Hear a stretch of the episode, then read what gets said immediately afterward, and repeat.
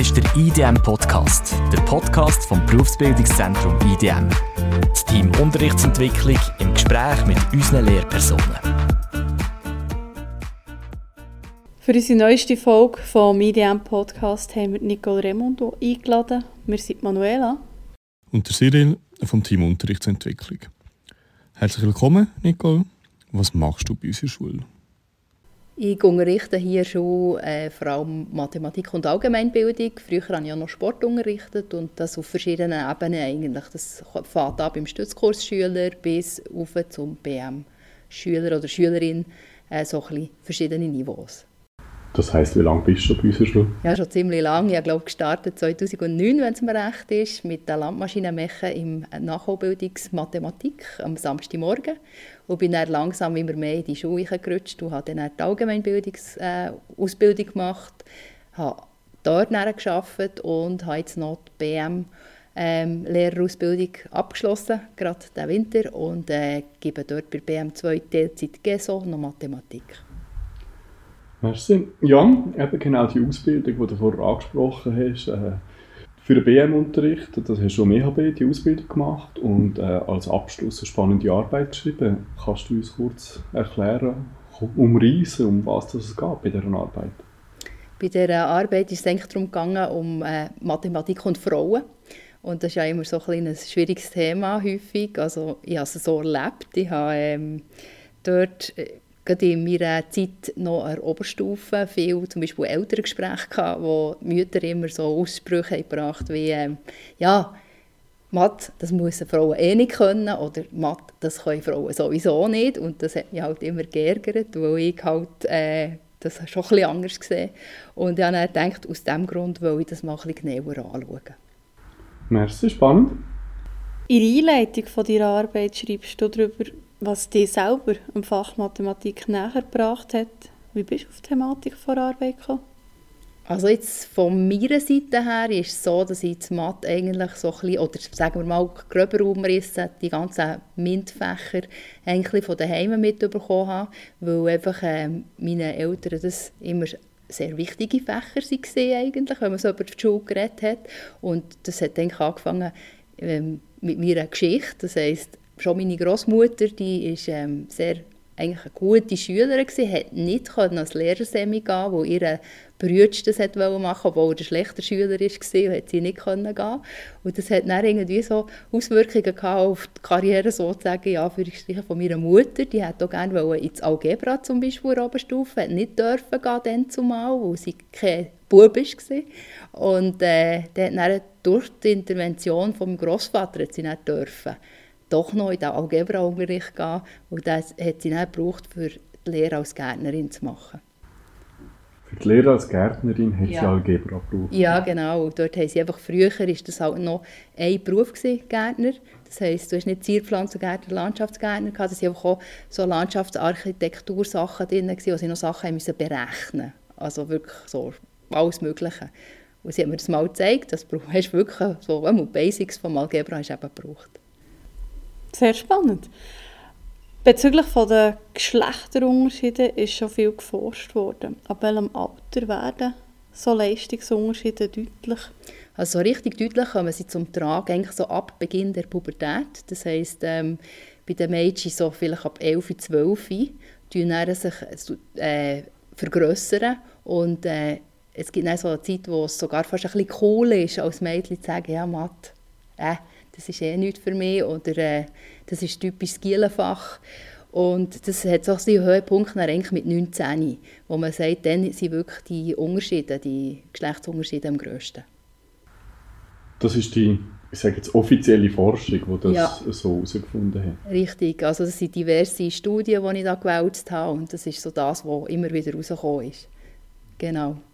Also du hast selber Studien gewälzt, hast du gesagt, und bist aber nachher selber auch noch ein Forscher gewesen, sozusagen. Was hast du für Methoden angewendet? Wie bist du vorangegangen? Also vielleicht zuerst noch zur Fragestellung von meiner Arbeit. Ich habe dort mir verschiedene Fragen gestellt. Also einerseits, ähm, wie können wir eben unsere Schülerinnen besser motivieren und fördern, hier an der Sechsstufe 2.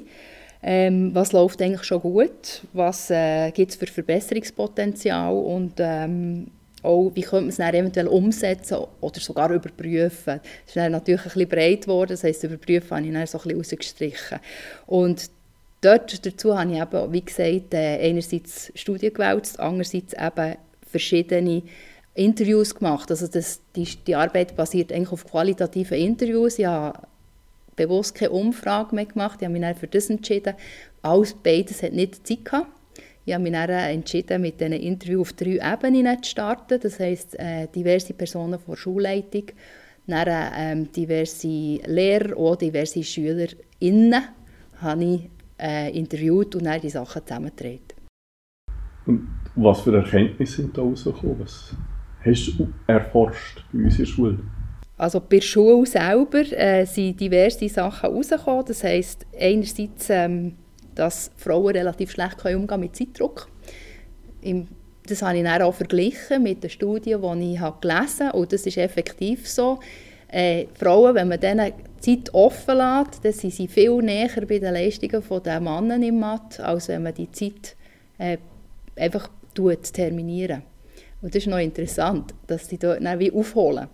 Und äh, die Wettbewerbssituationen, die man hat, das liegt nicht liegen den Frauen nicht so gut. Das heisst, äh, sie sind mehr so ein bisschen auf Teamarbeit, soziale Interaktion, die sie vorwärts bringt, wo hingegen so die Jungs häufig eben so auf so ein bisschen Challenge im Unterricht und Wettbewerb und so total anspringen. Und was auch ist, ist Selbstvertrauen. Das ist ein ganz wichtiger Punkt. Das heisst, wenn sie vorher schon mal so eine richtige Abfuhr haben kassiert sozusagen und einfach gemerkt haben, es geht jetzt nicht und vielleicht noch ähm, sie einem Lehrer mal so richtig gemacht worden, sage ich jetzt mal, dann, wenn das nicht mehr da ist, dann geht gar nicht mehr. Das ist natürlich sicher auch bei Jungs so, aber bei Modis ist mir das einfach noch vermehrt aufgefallen im Fach Mathematik. Vielleicht kann man bei den Jungs sagen, im Franz ist es ähnlich, keine Ahnung, da müssen wir nachschauen jetzt. Und ähm, was ganz ein extremes Ding ist, ist die selbsterfüllende Prophezeiung. Das ist aber vor allem aus Studien herausgekommen, der Pygmalion-Effekt dort hat man wirklich äh, gemerkt, dass es eine Studie gegeben wo man hat, ähm, Männer und Frauen zuerst mal Matheprüfungen schreiben, wo einfach nichts vorher gesagt wurde. Und dort sind Männer wirklich besser gewesen, weil einfach schon der gesellschaftliche Aspekt, dass Männer besser sind als Frauen, häufig im Hinterkopf war. Und zwar meistens haben sie so dreimal besser abgeschnitten. Äh, wenn man Vorinformation hat gegeben, dass es einen Geschlechterunterschied gibt, dass eben Männer besser sind als Frauen, ist der Unterschied erstens mal beim Mann, der ist richtig noch aufgeblüht, der ist noch besser geworden und die Frauen sind noch schlechter geworden. Das heisst, es hat bis zu fünfmal differiert von den Durchschnittspunktzahlen her. Wenn man aber hat gesagt, den Frauen, ähm, es gibt keinen Geschlechterunterschied beim Mathe und ihr seid gleich gut wie die Männer, dann ist es wirklich krasserweise meistens so dass sie circa gleich viele Punkte haben gemacht über das Ganze über bei diesen Probanden. Und das zeigt mir eben schon, dass da sehr, sehr viel von, dieser, von diesem Pygmalion-Effekt eben drin ist. Genau, und äh, was sicher auch noch ein interessanter Aspekt ist, den man anschauen könnte, ist der sehr edukative Unterricht. Das heisst, dass man eben Geschlechtertrend würde schaffen. Das habe ich aber nicht genauer angeschaut. Wenn wir jetzt einen Ausflug machen in eine ideale Schulwelt, was wären Veränderungen im MINT-Unterricht gesehen auf eine ganze Schulkarriere, wo du sagst, müssten passieren? Also zuerst mal eben, sicher wäre wichtig, dass wenn man jetzt das Gross würde anschaut, dass man eben sogar die Gesellschaft etwas würde ändern Das heisst, dass man äh, unsere konservative Einstellung in Sachen Frauen sind schlecht in Mathematik Männer sind schlecht im Französisch, dass man die durchbrechen würde und dass man dort etwas würde angehen ist natürlich schwierig. Was wir machen in der Schule? Das heisst eben sicher mal eine Lehrerausbildung. wäre wichtig, dass ähm, die MINT-Fächer ganz gut äh, angeschaut werden und wirklich vertieft äh, auch ausgebildet werden, damit sie eben auch gut übergebracht werden. Vor allem Lehrerinnen können als Vorbilder in diesen MINT-Fächern vorangehen. Und zwar eben nicht ausweichen in Biologie in der Oberstufe, sondern eben auch Physik und Chemie vermehrt reinnehmen, weil das passiert heute etwa die, dass einfach in Bio, in Humanbio vor allem ausgewichen wird und das finde ich nicht gut. Und äh, was auch wichtig ist, ist, dass wir ähm, schauen, dass wir eine gute Fehlerkultur haben und von Anfang an schauen, dass wir wie ein Miteinander im Klassenzimmer generieren können. Das heisst, dass man miteinander versucht, möglichst weit zu kommen und möglichst viel zu profitieren. Und das ist, hängt natürlich am Lehrer oder Lehrerin, wie sie das umsetzt. Genau. In der Einleitung hast du gesagt, dass die Leistungsunterschiede in der Pubertät anfangen auseinanderzugehen. Äh, wir auf der Sekstufe 2, da ist nachher eigentlich der Unterschied schon da. Was können wir denn da noch machen, jetzt in der Berufsschule beispielsweise? Also die Berufsschule fängt ja an im Alter von etwa beim Durchschnittslernenden ähm, oder Lern bei Durchschnittslernenden etwa so mit 16. Das heisst, dort geht ja die Schere noch weiter auf, bis so 19, 20. Und von dem her können wir da schon etwas machen. Und das habe ich eigentlich auf zwei Ebenen angeschaut. Einerseits, was könnte man machen von Schulleitung her? Das heisst, die Schulleitung kann natürlich als Vorbild für die Gesellschaft vorangehen, also, oder die Schule als solches, und zwar gerade bei Berufswahlveranstaltungen könnte man auch äh, Frauen, die in diesen MINT-Berufen Lehre machen, zu Wort kommen. Das wäre mal sicher etwas Wichtiges. Auch gegenüber von den KMU kann die Schulleitung ganz klar Stellung beziehen und eben sagen auch, dass man dort Frauen fördern soll. Einzelne Branchen haben da schon einen grossen Fortschritt gemacht. Zum Beispiel bei den Malern hat, hat es da schon voll etwas äh, geändert, bei anderen zum Teil noch gar nicht.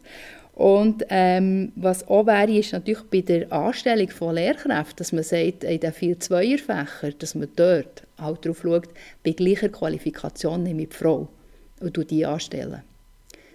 Dass einfach dort auch mal Frauen als Vorbilder in diesen Fächern drin sind. Und was eine weitere äh, Sache wäre, ist die Sensibilisierung der Lehrkräfte, die die Schulleitung könnte initiieren könnte. Das heisst, sie könnte Weiterbildung oder kollegiales Hospitieren zum Beispiel dort in, diesem Bereich anschauen mit den Lehrern und äh, vielleicht sogar mal sagen, wir machen ich sage jetzt mal, in BM Teile im Mathe- oder im Physikunterricht, wo wir sehr edukativ unterwegs sind. Wenn man zum Beispiel Parallelklassen hätte, könnte man das allenfalls mal probieren. Das wäre ein Projekt, das man angehen könnte. Auf der Ebene der Lehrpersonen können wir natürlich in der Unterrichtsvorbereitung ganz viel machen. Wir können extrem schauen, dass wir einen Bezug haben zur lernenden Welt. Das hilft auch den Jungs, nicht nur den Mädels. Und was sicher auch ist, dass wir ähm, die Auswahl der Aufgaben halt auf die Frauen zuschneiden und nicht immer nur so typische Jungsaufgaben stellen, wie zum Beispiel irgendwie so nicht was, Geschwindigkeit von einem Lastwagen ähm, ausrechnen oder so. Kann man auch noch andere Sachen fragen. Oder? Da können wir schon ein bisschen drauf eingehen. Und was auch wichtig ist, was ich gemerkt habe, ist, Frau braucht extrem klare Strukturen und auch mit, zum Beispiel mit innerer Differenzierung könnte man arbeiten oder ähm, was auch wichtig ist, dass man bei den Tests schaut, dass man den Zeitdruck ein bisschen rausnehmen kann. Dass dort könnte man sicher auch etwas machen. Und im Klassenzimmer, dass wir einfach dort extrem schauen auf das Arbeitsklima miteinander unterwegs sind, Teamarbeit auch fördern und unterstützen. Und was auch noch ein Punkt ist, dass wir unser Verhalten als Lehrer extrem hinterfragen. Weil ich habe das selber auch gemerkt und auch bei Männern habe ich das extrem gemerkt, die als Lehrer tätig sind. Ein Mann, der gut, ich sage jetzt mal, eine gute Erziehung genossen von ihrer Mutter, die äh, sind sehr häufig so gentleman-like unterwegs. Und dort passiert sehr viel, dass man den Frauen wie zu viel auf die Sprünge hilft, wenn sie ein Problem haben, zum Beispiel Mathe. Dass man ihnen schon fast zu viel verratet und sie gar nicht lässt, lässt selber denken Und das ist mir häufig aufgefallen, auch wenn ich bei Kollegen eingehockt bin, dass sie dort den Jungs viel weniger helfen und die viel mehr selber denken als die Frauen. Und dort denke ich, da kann man selber wieder sich an Nase auch immer wieder überprüfen, tue ich die Geschlechter gleich behandeln. Das wären so Sachen, die man könnte in Angriff nehmen. Sicher Punkt, wo jeder sich ein bisschen reflektieren kann. Wow, ja. Das war jetzt gerade eine, eine riesige Palette an Möglichkeiten. Hast du schon gewisse Punkte bei dir konkret umgesetzt? Also gerade das, was ich jetzt am Schluss erwähnt dort musste ich mich selber müssen Nase nehmen. Auch ich mache das manchmal, dass ich das Gefühl habe, die Frauen sind da weniger gut im Mathe und helfen ein bisschen mehr als die Gielen. Und das finde ich nicht gut. Darum habe ich dort schon geschaut, dass ich das eben besser mache und dass ich allen gleich helfe oder einmal versuchen. Das klingt natürlich nicht immer. Und was ich auch noch angeschaut habe, ist ähm, versuche, dass ich einfach die Testen nicht überlade, dass ich dort schaue, dass wirklich genug Zeit ist, um äh, daran zu arbeiten. Das sind so Kleinigkeiten, halt, die ich jetzt bei mir vor allem anschaue. Sehr viel habe ich schon gemacht, aber eben, man kann immer noch etwas dran schrauben. Jetzt haben wir primär Mathe angeschaut. Wenn wir das mal noch ein bisschen auftun, wie können wir deine Erkenntnisse in anderen Fächern nutzen? Also wenn man die Erkenntnisse so anschaut, eben wie zum Beispiel der Zeitdruck oder das Klassenklima und so, das sind ja Sachen, die eigentlich in jedem Fach kannst in Angriff nehmen Von dem her denke ich, sollte das kein Problem sein, egal welches Fach das wir anschauen. Vielleicht können ja die Jungs, die immer so Franzphobie haben, auch von dem etwas profitieren, zum Beispiel. Merci vielmals, Nicole, bist du bei uns und hast ein paar sehr, sehr spannende Ansätze zu dem Genderunterschied, vor allem mit den MINT-Fächern, uns mitbringen Ja, merci. Gerne geschehen. Merci für zuzuhören. Teil deine Meinung und diskutiere mit auf Yammer unter IDM Talk.